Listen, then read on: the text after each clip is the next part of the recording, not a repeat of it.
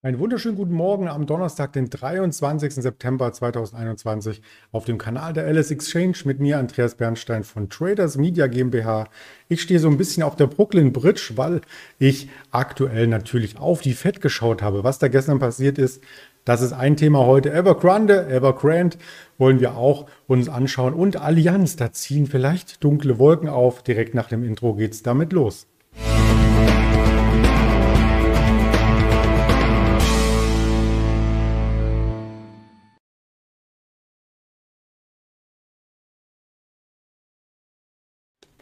Das Ganze möchte ich über den Handelstag hinweg mit weiteren Informationen anreichern. Also bleiben Sie auf dem Kanal der Alice Exchange hier dabei und schauen Sie mir auch über die Schulter, wenn ich mit dem Ingmar Königshofen sprechen darf. Gegen 11.30 Uhr wird das der Fall sein. Unser Interview immer am Donnerstag. Ja, der DAX hat gestern weitere Aufschläge gezeigt.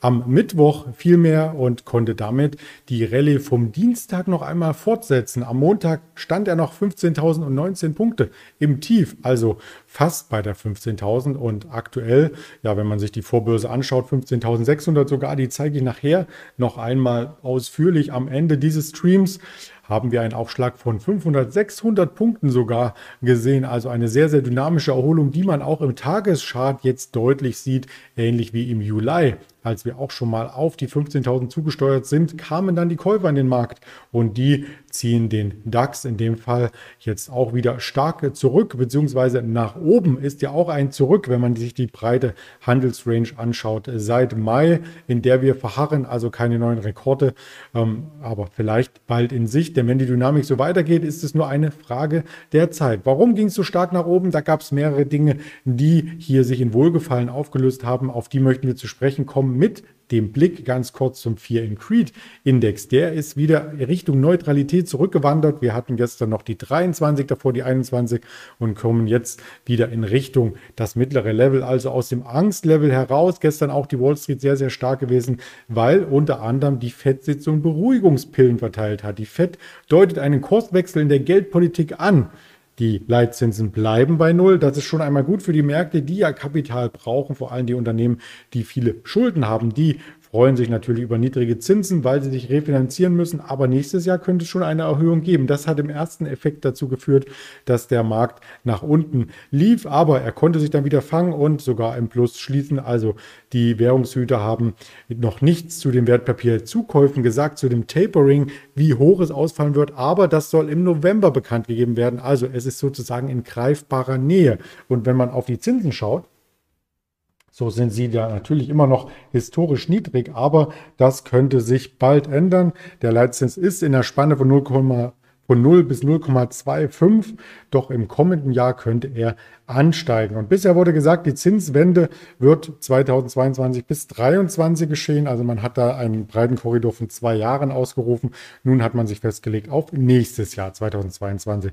Und zudem schauen natürlich die Notenbanker auf die Inflation. Die ist gestiegen und damit werden diese angestrebten Werte, die man erst noch um die 2% gesehen hatte, erweitert. Also die Fed sagt jetzt, nö, es gibt doch mehr Inflation. Wir haben es jetzt über die Zahlen auch schwarz auf weiß bekommen und sie prognostizieren, dass die Inflation in diesem Jahr noch auf einen Wert von 4,2 Prozent steigen wird, also sich verdoppelt von dem Ausgangswert, den die Fed hat. Ja, ähm, man gehe bei der Entwicklung weiter davon aus, dass die Mäßigung des Tempos der Wertpapierkäufe gerechtfertigt ist, aber das dann abnimmt. Das hat FED-Chef Jerome Paul gestern Abend gesagt.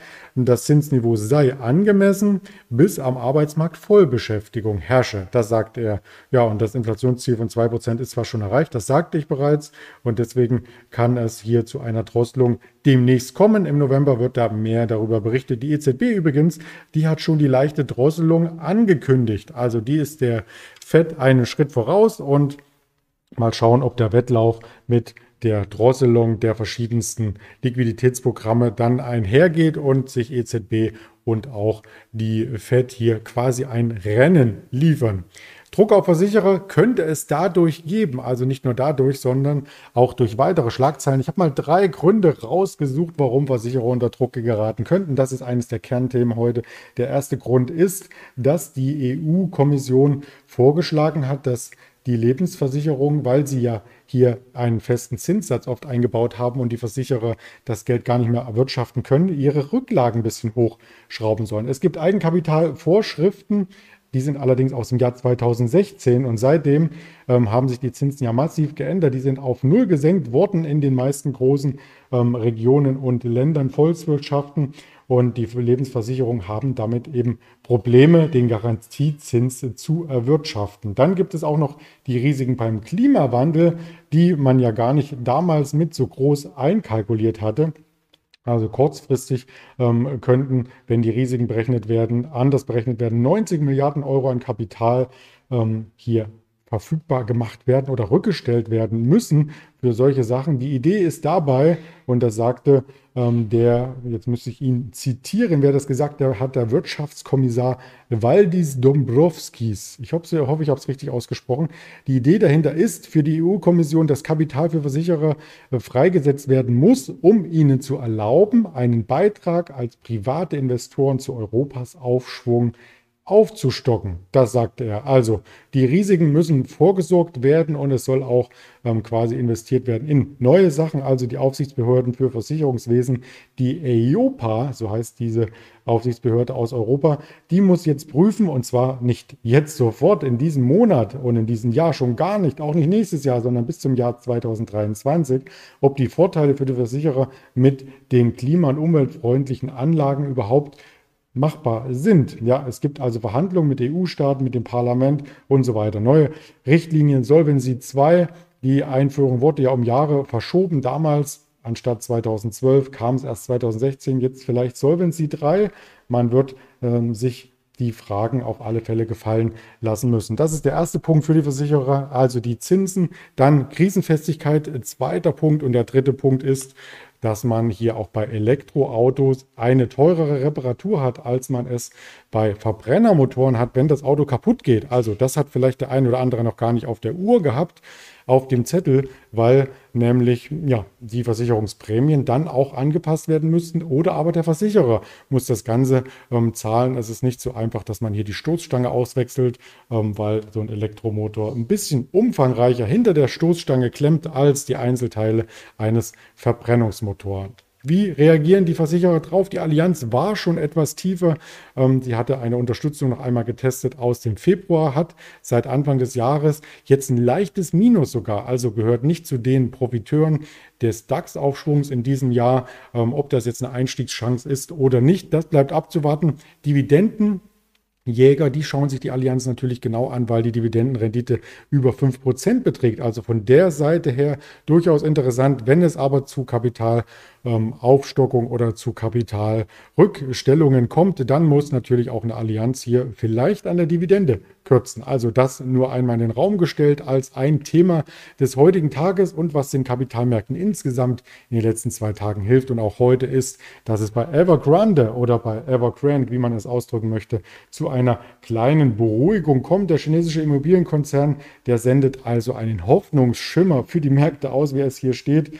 Wo, äh, insgesamt ähm, hat die Fondsrating-Gesellschaft Morningstar ähm, 47 Prozent der über 300 Milliarden Dollar Schulden ähm, herauskristallisiert oder herausgelöst, die noch in diesem Jahr fällig werden. Also die Frage ist eben, kann das bedient werden oder nicht?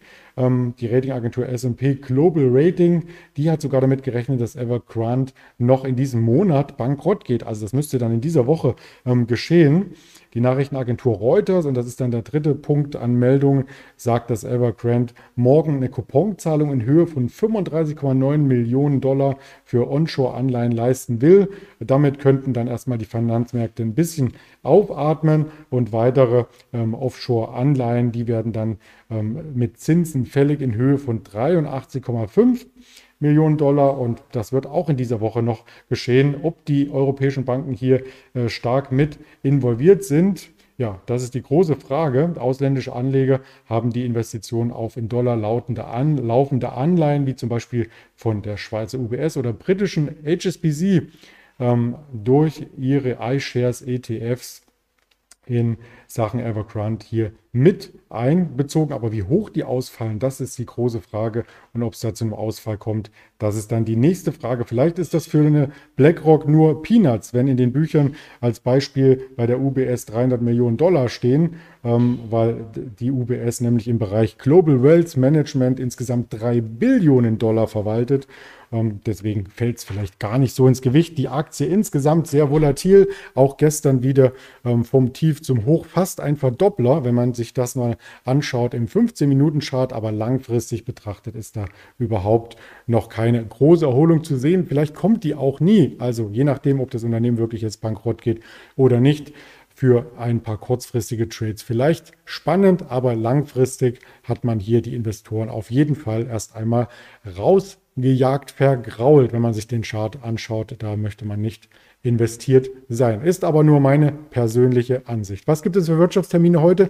9.30 Uhr Market PMI Gesamtindex, Einkaufsmanager-Index, Dienstleistungen, verarbeitendes Gewerbe aus Deutschland. 10 Uhr das Ganze auch nochmal für die EU zusammen mit dem Wirtschaftsbulletin.